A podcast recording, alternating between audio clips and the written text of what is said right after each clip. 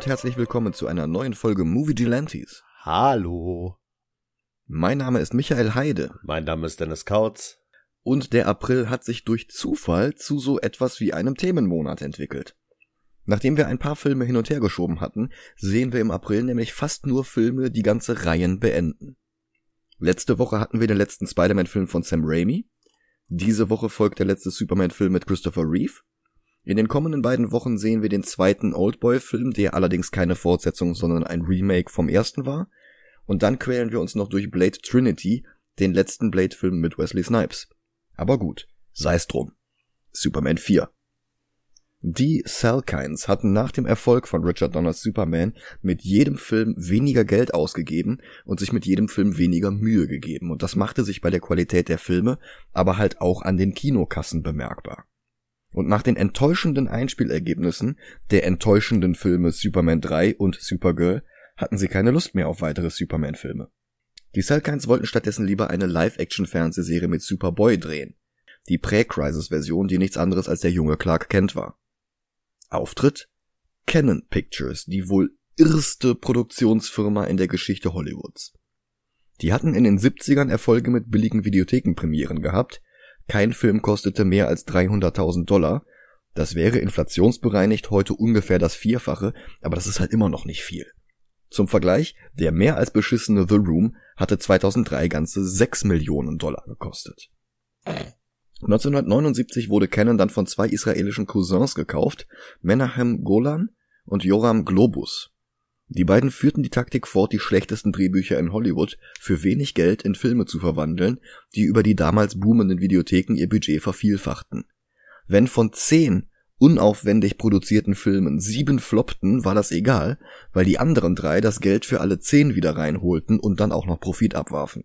Wow. Aus der Zeit stammen Filme wie American Ninja, die Ein Mann sieht rot Fortsetzungen, Chuck Norris Kracher wie Delta Force oder Missing in Action oder der Stallone Film City Cobra. Dazu noch der Softcore-Streifen Lady Chatterleys Liebhaber mit der Ex-Emanuel Sylvia Crystal. Und wer in den 80ern oder frühen 90ern auch nur ein einziges Mal in einer Videothek stand, der kennt diesen ganzen Rotz. Das Geschäftsmodell war gar nicht mal dumm. Sie kauften, wie gesagt, billigste Drehbücher, heuerten dann einen Star an, ließen damit ein Poster entwerfen und verkauften den Film, bevor auch nur die erste Klappe gefallen war.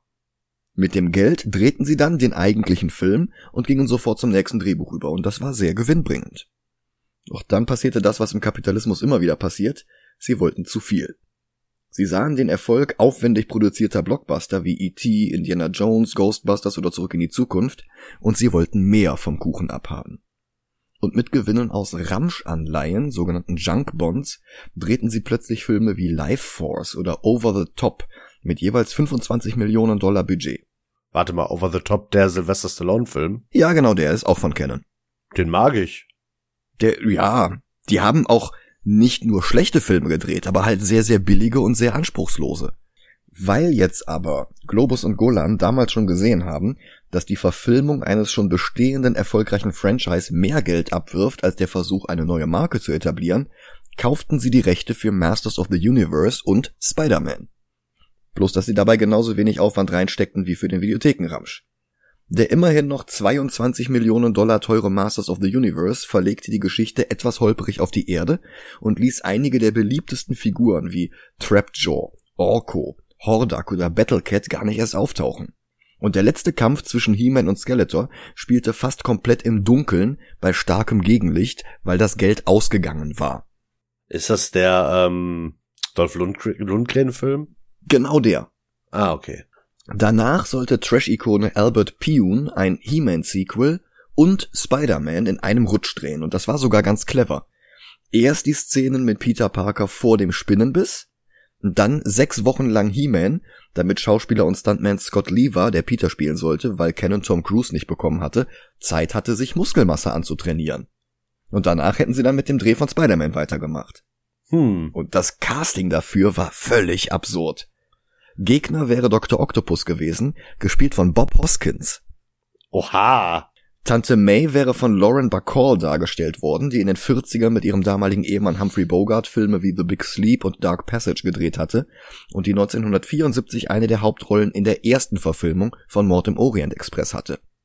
Und als J. Jonah Jameson hatte Cannon niemand anderen als Stan Lee persönlich. Oh, das wäre ja geil gewesen. Das wäre richtig geil gewesen. Und wie sie das alles finanzieren wollten? An der Stelle kam Superman ins Spiel.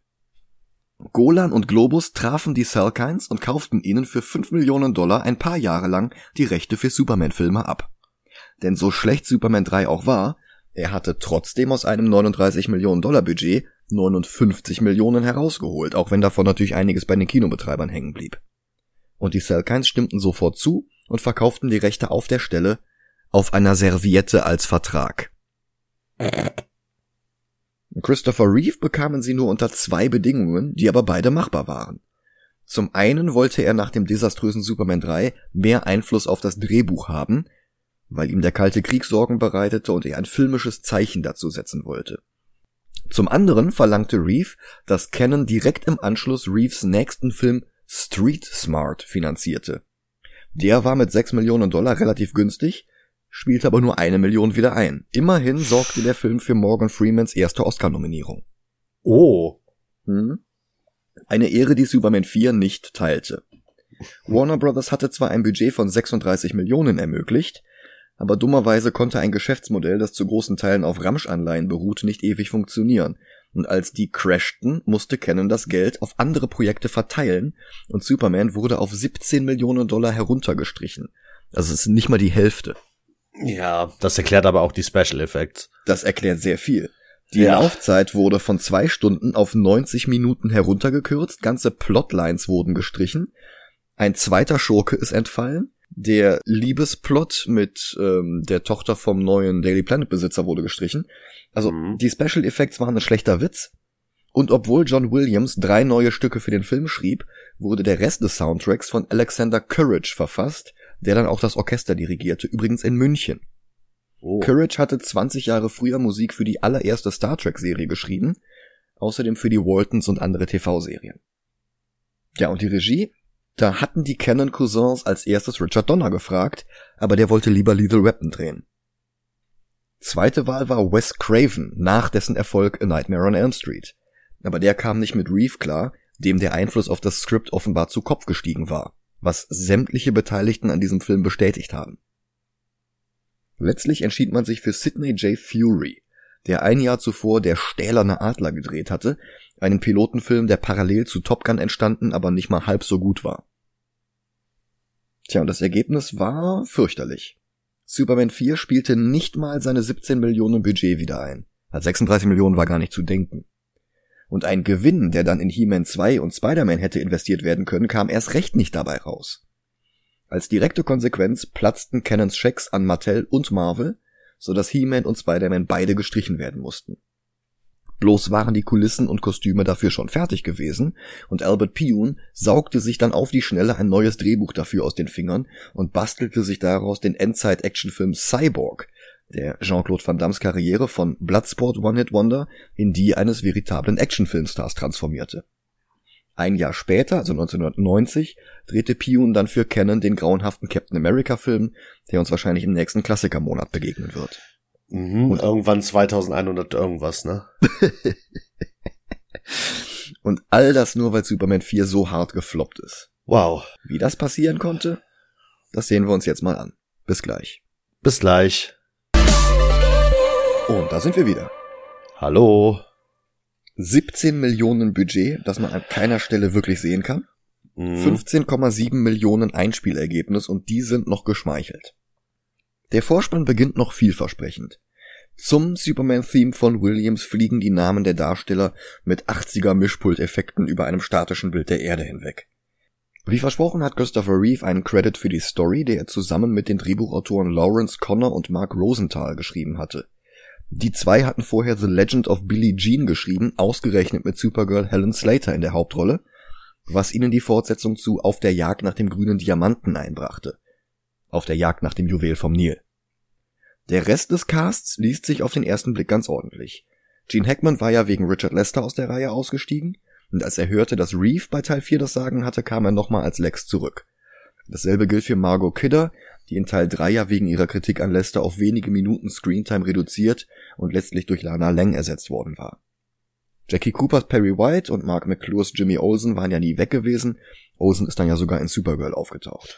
Warte mal, sehe ich das richtig, dass Jimmy Olsen damit die am häufigsten vorkommende Figur in dem fünf Filmen ist? Ganz genau. Ja, nice. Ist der einzige, der es wirklich in alle fünf Filme geschafft hat, wenn man von diesem Poster von Christopher Reeve mal absieht. Mariel Hemingway, der Bodybuilder Mark Pillow und Jim Broadbent runden den Cast ab. Ja, und dann wäre da noch John Cryer als Lenny. Oh man. Der Film beginnt mit einem Remake von Gravity mit Sandra Bullock, unerklärlicherweise 26 Jahre früher. ja nicht? Ist genau dieselbe Szene. Ja, stimmt schon. Russische Kosmonauten arbeiten an ihrer Rakete, als die von einem Satelliten getroffen wird, was einen von ihnen ins All treiben lässt, während die anderen unkontrolliert vom Kurs abkommen. Und Superman ist zur Stelle. Er fliegt vor dem billigsten Bluescreen bisher auf die Kamera zu, ein Shot, der aufgrund der Budgetkürzungen noch ein paar Mal vor immer anderen Hintergründen wiederholt werden wird. Superman rettet die Rakete zum Superman-Theme und fliegt dann zum treibenden Kosmonauten. Jetzt schon mit exakt demselben Shot noch einmal. Fünf Minuten Laufzeit und man merkt jetzt schon den eklatanten Mangel an Aufwand, der hier betrieben worden ist. Immerhin, Reef ist Reef. Und wenn er sich auf Russisch von den Kosmonauten verabschiedet und dabei lächelt, dann funktioniert das plötzlich alles wieder, dann ist das wieder Superman. Ja, weil es Christopher Reeve ist. Ja. ich, ich sag dir, äh, Snyder-Filme mit Christopher Reeve wären gut.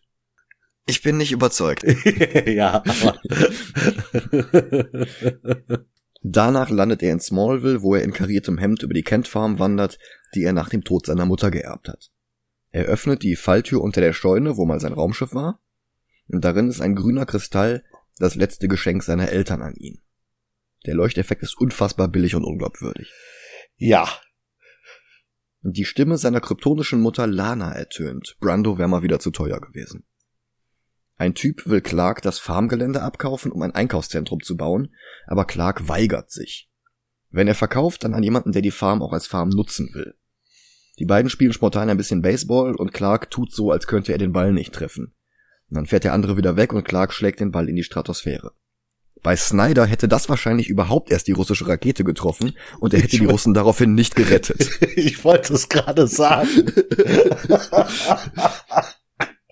Dieser Plot mit der Farm, die verkauft werden soll, wird im ganzen Film nie wieder erwähnt.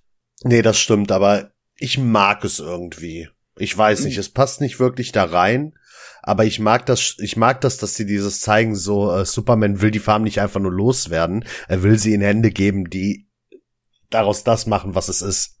Ja, das stimmt schon. Aber es das heißt halt auch, dass Martha jetzt tot ist. Ja, aber ja, Batman hat sie nicht gerettet. Jetzt stelle ich mir Michael Keaton vor, der es nicht geschafft hat, Martha zu retten. Ich meine, Michael Keatons Batman war wirklich nur zwei Jahre später. Ja. Und man also, sieht es Mann. nicht. Och man. Was hätte sein können, ey. Hm. Hackmans oh. Luther ist immer noch im Gefängnis und er arbeitet jetzt in einem Steinbruch. Plötzlich kommt ein Teenage-Punk mit einem Cabrio vorbei, sperrt die Wärter darin ein und fährt das Ding über eine Klippe. Aber keine Sorge, die beiden überleben die Explosion. Dieser Punk ist Lenny Luthor, der Neffe von Lex, und er wird gespielt von John Cryer. Der in Crisis of Infinite Earth Lex Luthor spielt. Ja, generell in Supergirl. Ja, stimmt, generell in Supergirl. Ja. Der hatte 1986 seinen Durchbruch mit der John Hughes Komödie Pretty in Pink. Und hier spielt er unerträglich. Die Performance ist so schrill und anstrengend, dass es schwer zu glauben ist, dass Cryer Jahrzehnte später einen wirklich, wirklich guten Lex Luthor spielen würde. In den Comics hat Luthor auch einen Neffen, allerdings heißt der dort Val und hat Superkräfte. Aber dort wie hier hilft der Lex aus dem Gefängnis, genau wie Luthors Nichte Nastalthia Luthor in All-Star Superman. In Metropolis treffen wir dann auf Lois, die gerade Französisch lernt. Der Fahrer ihrer U-Bahn bricht am Steuer zusammen und Clark muss sie mal wieder retten. Dazu zieht er sich um, das einzige Mal in diesen Filmen tatsächlich in einer Telefonzelle. Ja. Er bremst die U-Bahn ab und weist die Anwesenden darauf hin, dass die U-Bahn immer noch die sicherste, verlässlichste Beförderungsmethode ist. Ein schales Echo von Supermans Kommentar, nachdem Lois im ersten Film Probleme mit dem Hubschrauber hatte. Das ist quasi dieselbe Szene, nur dass eine U-Bahn weniger aufregend ist als ein Helikopter. Genauso wie Lenny bloß Otis ist nur in schlechter. Ja, aber keine Sorge, der Film erfindet gleich noch neues Material hinzu und das ist eigentlich noch schlimmer. So, der Daily Planet wurde gekauft vom Klatschmagazin-Herausgeber David Warfield. Dessen Schauspieler Sam Wanamaker war vor dem antikommunistischen House Committee on Un-American Activities der McCarthy-Ära nach England geflohen, wo er in den 70ern dafür sorgte, dass das Globe Theatre, in dem einst Shakespeare seine Stücke aufgeführt hatte, wieder aufgebaut wurde. Wanamaker war aber auch selbst Regisseur und Quentin Tarantino schrieb ihn als solchen in den Film Once Upon a Time in Hollywood. Dort wurde er gespielt von Nicholas Hammond, dem ersten Live-Action Spider-Man. Und hier ist er wie gesagt David Warfield, der neue Besitzer des Daily Planet. Und die journalistische Ethik eines Perry White ist ihm egal, er will Kohle machen. Er und seine Tochter Lacey, gespielt von Mariel Hemingway. Die Enkeltochter von Ernest Hemingway war erst 16, als sie in Manhattan die Geliebte von Woody Allen darstellen musste, der auch im echten Leben was mit ihr anfangen wollte, was sie zum Glück zurückweisen konnte. Hier ist sie der neue potenzielle Love Interest, der sich zwischen Clark und Lois schieben muss, wobei Lois gar nicht mehr wirklich Interesse an Clark hat. Nee. Aber ich habe eine Frage an dich. Ja, bitte. Nenn mir eine andere, einen anderen Frauennamen in Superman-Filmen, äh, die nicht mit L anfangen. Martha. Ja, okay, ja. Okay. nenn, nenn, mir, nenn mir eine Frau, die nicht die Mutter von Superman ist, die äh, mit L anfängt. Weil die richtige Mutter von Superman? Hm, Lara. Lois? Lacey? Laurie Lamaris, die, äh, die Meerjungfrau. Ja. Wenn du erstmal 18 Frauen mit L hast, dann darf der nächste Autor einfach keine Brigitte einführen. Das muss dann halt auch irgendwas mit L sein. Das ist keine Ahnung. Also, ja, stimmt schon. Nein, nein, die heißt jetzt Larbara. Larbara. wow. ja, aber zurück zu Lacey. Ähm, Mariel Hemingway wurde für diesen Film für die Goldene Himbeere nominiert. Eine von zwei Nominierungen für Superman 4, die andere war für die grottigen Special Effects. Dabei ist sie gar nicht so schlecht. Nee. Lacey präsentiert die neue Titelseite mit nacktem Seite 1 Model, einer gelogenen Schlagzeile und jeder Menge roter Tinte. Sie macht aus dem Daily Planet die Bildzeitung. Ja, daran musste ich auch denken. ah, großartig. Hat nur noch irgendwas gefehlt von wegen, äh, weiß ich nicht, äh, Hitler baut UFOs oder so. UFO-Sekte will Hitler klonen, eine meiner Lieblingsbildschlagzeilen. Genau die. Dieser Lügenverein, ey. Mhm. Aber zurück zu einer richtigen Zeitung. Ja.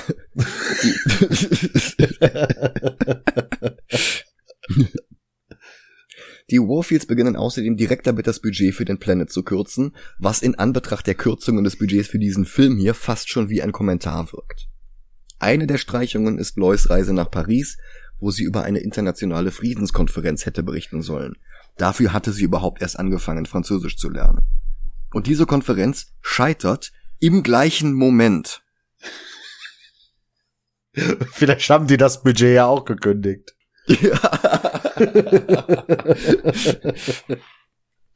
Ja. Der Präsident der USA kündigt weitere nukleare Aufrüstung an. Das wiederum besorgt eine Lehrerin an der JFK High School.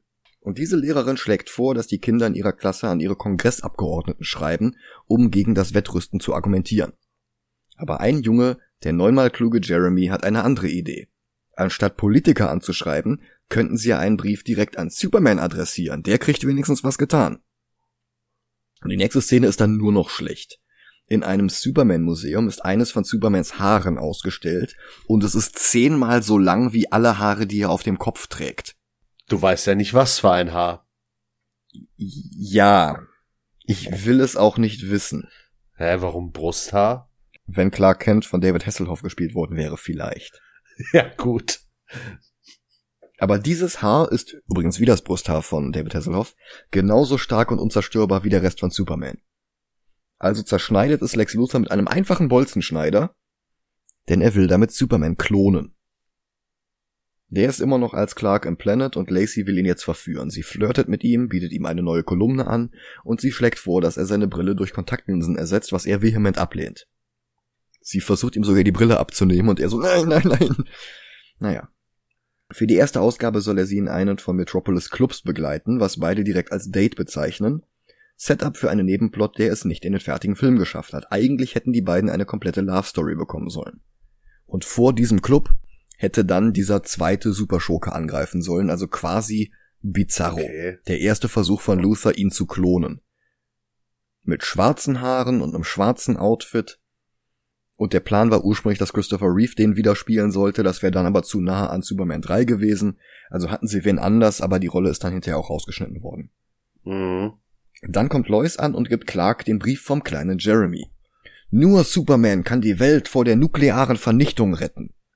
Lacey findet die Idee fantastisch und will die Story gleich medial ausschlachten und Jeremy zu einem Star machen. Dass Superman ihm nie geantwortet hat, weil er ja gar nicht die Gelegenheit hatte, macht die Bild jetzt also zu Superman says drop dead to Kid. Ja, und das bringt ihn jetzt dazu nachzudenken.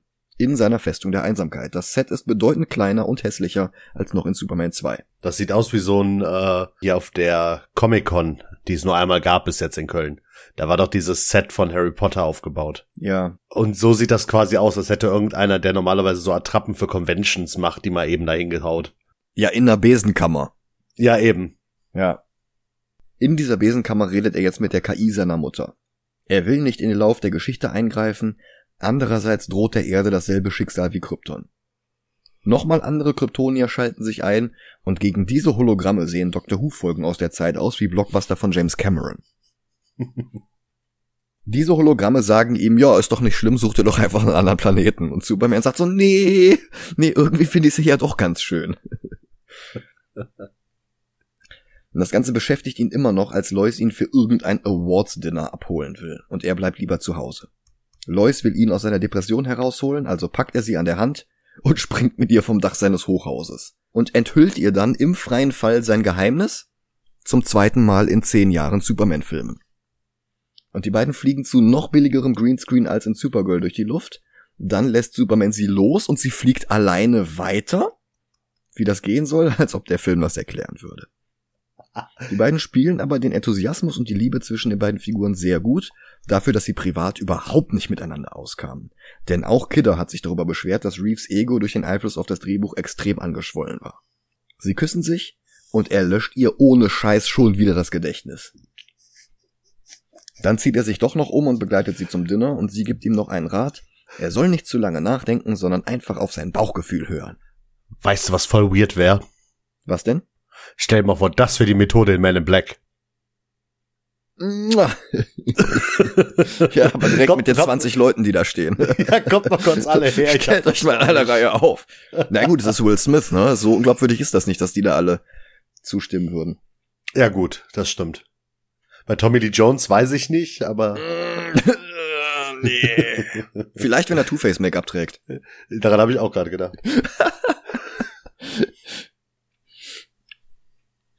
Superman fliegt zu Jeremy und marschiert zusammen mit ihm zu Fuß zum Gebäude der United Nations. Das war im Skript geschrieben, als er läuft von der 42nd Street bis hin zu diesem Gebäude und die halbe Stadt schließt sich ihm an. Also so quasi so als Friedensmarsch mäßig. Ja, geplant war das halt wirklich mit Hunderten von Leuten und Autokarawanen und was nicht alles, was dann auch bei Donner in New York gedreht worden wäre. Geil. Hier ist es allerdings einfach nur in Kanada mit, weiß ich nicht, 30 Mann, keinem einzigen Auto. Und damit es nicht so leer aussieht, haben sie dann noch ein paar Tauben durchs Bild fliegen lassen. Superman hält dann eine Rede. Die Erde ist auch sein Zuhause und sie können nicht mehr länger in Angst vor nuklearer Zerstörung leben. Und um das zu beheben, wird er jetzt eigenmächtig alle Atomwaffen auf der ganzen Welt zerstören. Und es folgt eine Sequenz, in der er Atomtests unterbricht, Raketen klaut und sie alle in einem lächerlich großen Fischernetz im Orbit sammelt. Dann wirft er den ganzen Kram in die Sonne hinein. Lex hingegen macht mal wieder genau das Gegenteil. Er trifft sich mit ein paar Waffenhändlern. Und die werden gespielt von Jim Broadbent, wohl heute am ehesten bekannt aus Moulin Rouge, Hot Fuzz, Paddington und den Harry Potter Filmen. In Indiana Jones war er auch, genau wie der andere hier anwesende Schauspieler, William Hootkins. Der war außerdem Porkins in Star Wars, er war der an Bullock erinnernde Polizist aus Batman 89 und in Flash Gordon war er auch. Wow. Hier trägt er eine bizarr gestreifte Scheußlichkeit als Anzug. Lex hatte aus Supermans Haar DNA gewonnen, aus der er Protoplasma geschaffen hat, das er jetzt mit einer Rakete, die Superman anscheinend übersehen hatte, ins All schießen lässt.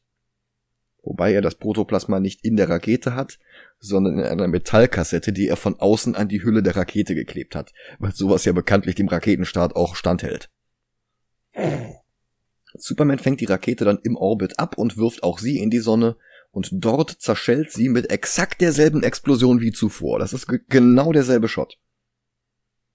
Und aus dieser Explosion entsteht dann der für den Film erfundene Nuclear Man, eine Art Bizarro mit blonden Haaren und langen goldenen Fingernägeln.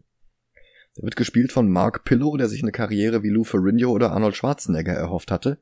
Tatsächlich war er danach bloß in zwei TV-Serien, eine 1988 und eine in 93. Optisch erinnert Nuclear Man ein wenig an Dolph Lundgrens He-Man, wie gesagt auch von Canon. Was diese ganze Performance aber richtig merkwürdig macht, ist, dass Gene Hackman alle seine Lines noch einmal nachsynchronisiert hat, sodass dieser Schurke mit der Stimme von Lex redet. Nuclear Man ist also nicht einfach nur ein Klon von Superman, sondern beinhaltet auch DNA von Lex. Eine Idee, die Jeff Jones Jahre später für Supermans Klon Superboy in den Comics klaute, womit er den Charakter leider völlig ruinierte. Mhm. Nuclear Man selbst wurde auch noch in die Comics übernommen, allerdings erst 2018 in dem besagten Run von Brian Michael Bendis. Lacey geht jetzt mit Clark ins Fitnessstudio, wo Clark mal wieder den Schwächling spielt und das hat sich mittlerweile echt abgenutzt. Und dass er danach den Trainer, der ihn gedemütigt hat, mit einer Hantel bewirft, erinnert an die Truckdriver, an denen er sich in Superman 2 oder in Man of Steel rächt. Was dort uncharakteristisch für Superman war und hier ist es das auch. Lex tanzt mit einer Französin in einem Rokoko-Outfit, als er Nuclear Man landen hört. Und tatsächlich materialisiert er sich dann in Lexes Penthouse, denn teleportieren kann er anscheinend auch. Und als erstes zündet er Lex eine Zigarre an. Dann macht sich Lenny über ihn lustig und Nuclear Man lässt ihn fliegen. Dann erklärt uns Lex Nuclear Mans Schwachstelle. Da er aus einer Atomrakete in der Sonne entstanden ist, gibt ihm die Sonne Kraft. Wie Superman. Allerdings heißt das auch, dass er zu jeder Zeit konstante Sonneneinstrahlung benötigt, nicht wie Superman. Der Film hat wie gesagt einige Plots gestrichen. Eigentlich war dieser Nuclear Man erst der zweite Versuch, Superman zu klonen. Den ersten hatte Superman allerdings schnell besiegt. Nicht gestrichen wurde leider der Plot, in dem Lois und Lacey gleichzeitig Dates haben mit Superman und Clark, der wie in so einer richtig schlechten Sitcom beide Rollen spielt und sich alle 20 Sekunden mit peinlichen Vorwänden rausschleicht, damit er als der jeweils andere am anderen Ende der Stadt ankommen kann. Die Szene ist unoriginell, langweilig und sie zieht sich viel zu lange hin. Mhm bis Lex endlich eine Nachricht auf einer Frequenz schickt, die nur Superman hören kann, weil er ja nicht weiß, wo Superman gerade ist oder wo er hinsieht. Folglich sagt er Superman, er solle mal nach links sehen, denn genau dieses Gebäude würde er jetzt zerstören, wenn Superman nicht dorthin fliegt und macht, was Lex sagt. Superman weiß, dass das eine Lüge ist, fliegt aber trotzdem zu Lex und der zeigt ihm jetzt Nuclear Man. Die beiden kämpfen, wir haben noch zweimal dieselbe Greenscreen-Szene, in der Superman auf die Kamera zufliegt. Ja, und wie gesagt, Nuclear Man zerstört jetzt alle möglichen Bauwerke und Superman muss die dann immer wieder rekonstruieren. Also er zerstört die chinesische Mauer und Superman repariert sie mit einer neuen, extra für den Film hinzu erfundenen Superkraft. Ich nenne sie Bullshit Vision. Er guckt einfach hin und die Mauer baut sich selber wieder auf. Nennen wir sie Bildshit Vision. Bildshit. Oh, ja. Ja, das, das geht auch. Hat er wahrscheinlich von Oberteufel Pico, äh, von Piccolo geklaut. Danach fliegen die beiden dann ins All. Nuclear Man friert Superman mit seiner Superpuster ein und lässt dann einen italienischen Vulkan ausbrechen. Superman lasert mit Hitzeblick eine Bergspitze weg und verstopft damit den Vulkan wie mit einem Korken. Dann pustet er das bereits ausgetretene Magma kalt. Danach verabschiedet er sich auf Italienisch von den Italienern, die er gerettet hat, und er lächelt wieder. Und das ist Superman mehr als Cavill das jemals sein kann. Oh ja. Als nächstes klaut Nuclear Man die Freiheitsstatue und fliegt mit ihr durch New York. Dann schmeißt er sie, Superman fängt sie aus der Luft und fliegt sie wieder zurück. Dann greift Nuclear Man an und kratzt Superman mit seinen goldenen Fingernägeln. Der ist geschwächt wie in Dark Knight Returns nach der Atombombe und Nuclear Man kickt ihn in die Luft. Supermans Cape löst sich und fällt auf die Fackel der Freiheitsstatue. Warfield kauft dieses Cape und druckt die Schlagzeile Superman Dead, woraufhin Lois kündigt. Sie fährt zu Clark, der in Decken gehüllt auf der Couch herumgammelt, und sie gibt ihm Supermans Cape, weil der das brauchen könnte. Lex trifft sich jetzt noch einmal mit den Waffenhändlern und wird jetzt endgültig zu Donald Trump. Er brüllt sogar You're fired.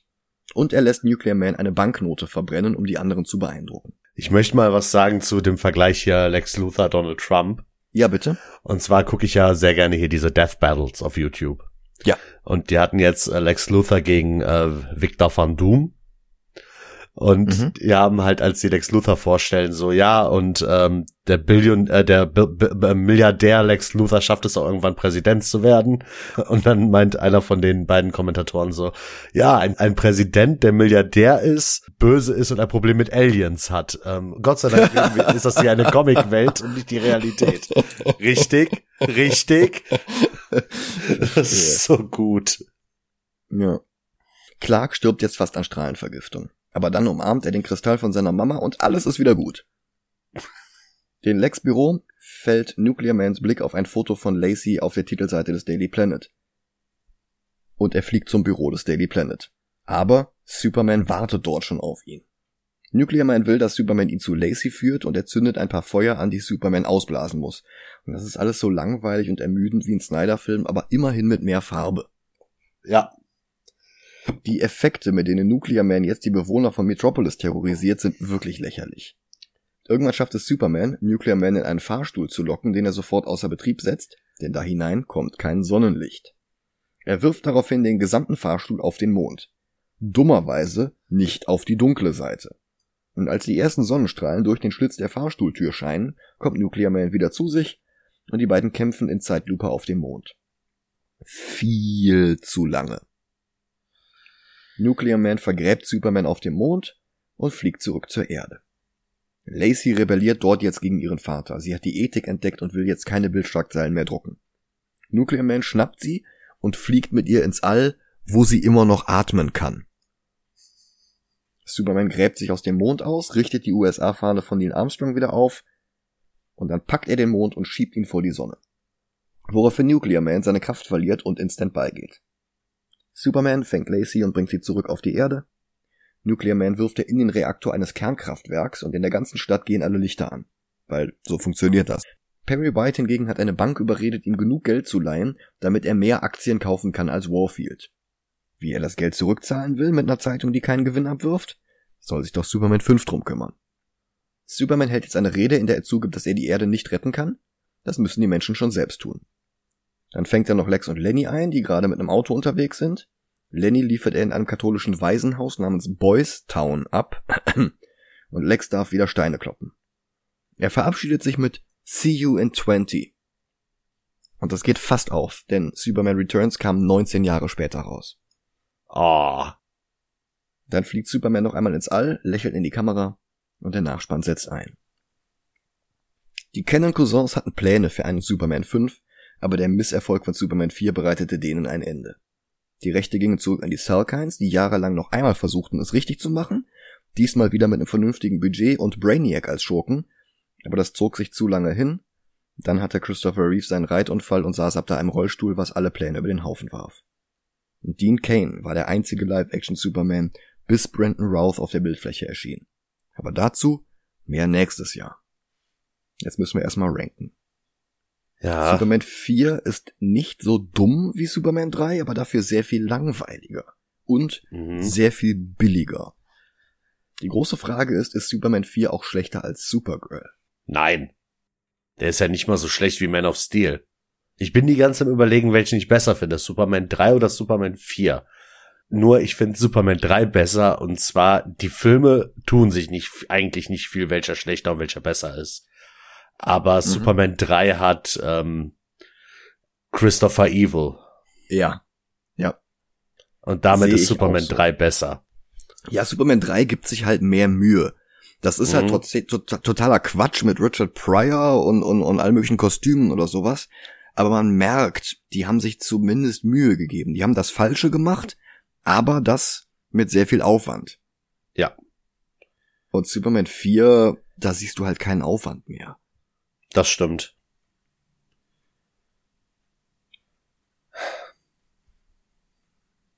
Über Man of Steel. Ja, eigentlich müssen wir ihn über Man of Steel ranken. Ja. Weil Reeve alleine den darüber hebt. Ja, eben. Aber dann würde ich ihn trotzdem unter Dark Knight Returns setzen, weil der hat sich halt wieder mehr Mühe gegeben.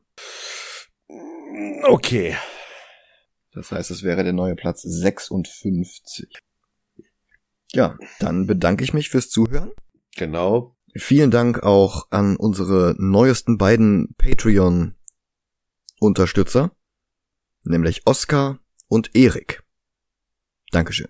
Ich erinnere nochmal an unseren Patreon-Bonus-Feed, wo wir aktuell The Falcon and the Winter Soldier analysieren und wo im Laufe des Monats auch noch eine Rezension zum Snyder Cut veröffentlicht werden wird. Aber dazu müssen wir uns erstmal da durchquälen. Ja.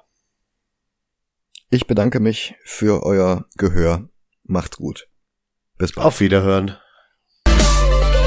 Ich habe gerade verstanden und Superman brennt die Bahn ab. Er bremst. ja, ich habe aber brennt verstanden und war gerade so, warte, was? Ja, das wäre der aus Superman 3 gewesen. Nee, das wäre ähm, Zack Snyder. Ja, ja. Zack Snyder.